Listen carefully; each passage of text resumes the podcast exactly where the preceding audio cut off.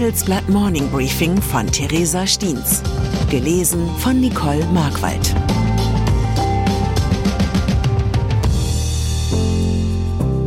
Guten Morgen allerseits. Heute ist Donnerstag, der 16. März 2023. Und das sind unsere Themen. Blick in den Abgrund. Der Absturz der Credit Suisse. Blick nach Wolfsburg, VWs neuer Massenstromer. Blick in die Sowjetunion. Brüssels dirigistische Pläne. Bankenkrise erreicht Europa. Gestern habe ich an dieser Stelle von Worten gesprochen, die angesichts der angespannten Lage an den Finanzmärkten auf der Goldwaage liegen. Jetzt bewahrheitet sich diese Einschätzung einmal mehr auf dramatische Weise. Die Aktie der Schweizer Großbank Credit Suisse stürzte gestern ab und war zwischenzeitlich nur noch 1,55 Franken wert. Das ist ein historisches Allzeittief. Auslöser waren einige wenige Sätze von Amar al-Khuderi. Al-Khuderi ist Aufsichtsratschef der Saudi National Bank und seit Oktober größter Aktionär bei der Credit Suisse. Als er von dem Sender Bloomberg TV gefragt wurde, ob seine Bank bereit sei, im Ernstfall frisches Kapital für die Schweizer Bank nachzuschießen, antwortete er, Absolut nicht, und zwar aus vielen Gründen. Die einfachsten sind regulatorischer und gesetzlicher Art. Die Aussage wurde von den Märkten als Unzufriedenheit mit der Credit Suisse interpretiert. Eine Lesart, die Milliardenwerte vernichtete. In der Nacht wurde dann bekannt, dass die angeschlagene Schweizer Bank nach anfänglichen Dementi nun doch Kredite der Schweizer Nationalbank in Anspruch nehmen will, und zwar in Höhe von bis zu 50 Milliarden Franken. Die Aktien deutscher Banken reagierten mit heftigen Verlusten auf die Entwicklungen bei der Credit Suisse.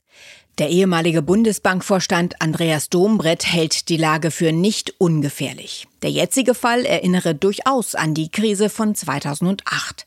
Handelsblatt Finanzchef Michael Maisch sieht die Gründe für die Schieflage in der Credit Suisse in einer toxischen Mischung aus chronischen Kontrollschwächen, schlampigem Risikomanagement und falscher Strategie. Ein Einzelfall zwar, doch einer mit potenziell gefährlichen Auswirkungen. Denn die Credit Suisse sei eine Institution too big to fail. VWs Kampfansage an Tesla. Noch ist der Name etwas sperrig, aber das Ziel ist klar.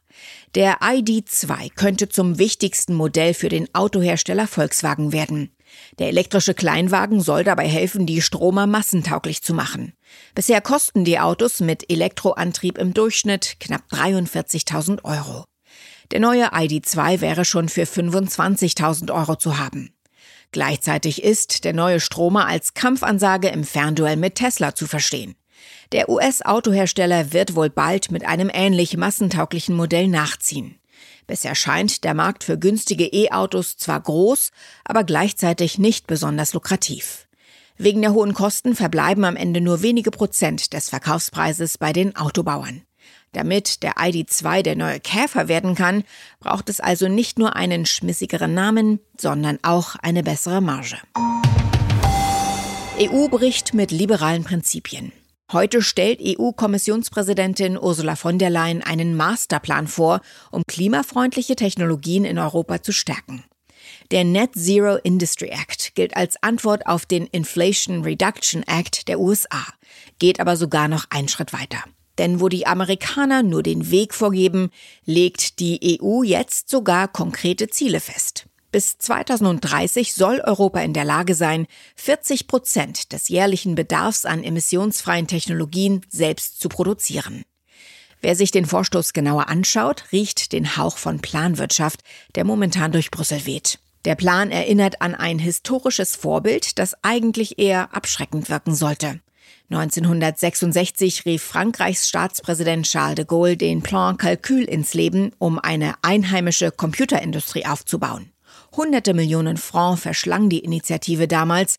1974 wurde sie wegen des ausbleibenden Erfolgs wieder eingestellt.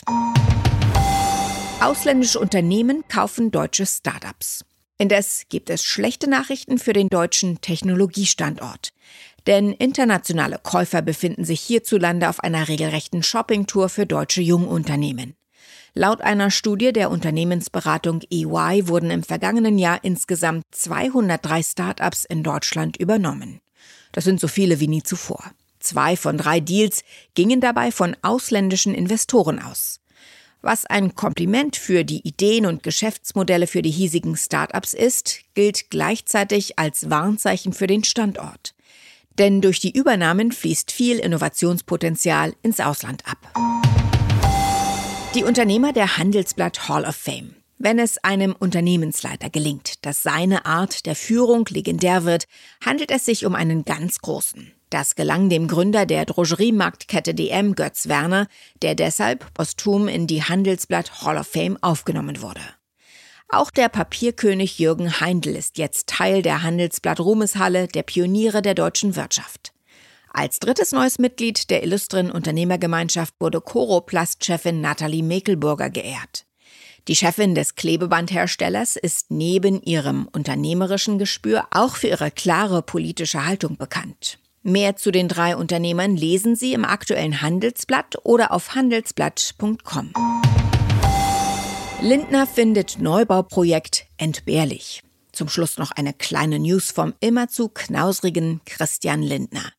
Der Bundesfinanzminister verdarb in der ARD-Sendung Maischberger jetzt selbst seinem Kanzler die Spendierlaune. Er glaube, dass in Zeiten von mehr Homeoffice und ortsflexiblem Arbeiten ein mindestens 800 Millionen teurer Neubau neben dem Kanzleramt entbehrlich sei, so Lindner über ein geplantes Neubauprojekt. Ob auch der Kanzler nach Lindners Vorstellungen mehr im Homeoffice arbeiten soll, führte er nicht aus. Falls ja, bleibt zu hoffen, dass Scholz beim Zoom-Call mit Joe Biden nicht wie so viele von uns seine Jogginghose anbehält. Ich wünsche Ihnen einen guten Tag in bequemer Arbeitskleidung. Es grüßt Sie herzlich Ihre Theresa Steens. Zur aktuellen Lage in der Ukraine. Das Schwarze Meer wird Schauplatz geopolitischer Machtkämpfe. In dem Binnenmeer treffen viele militärische und ökonomische Interessen aufeinander.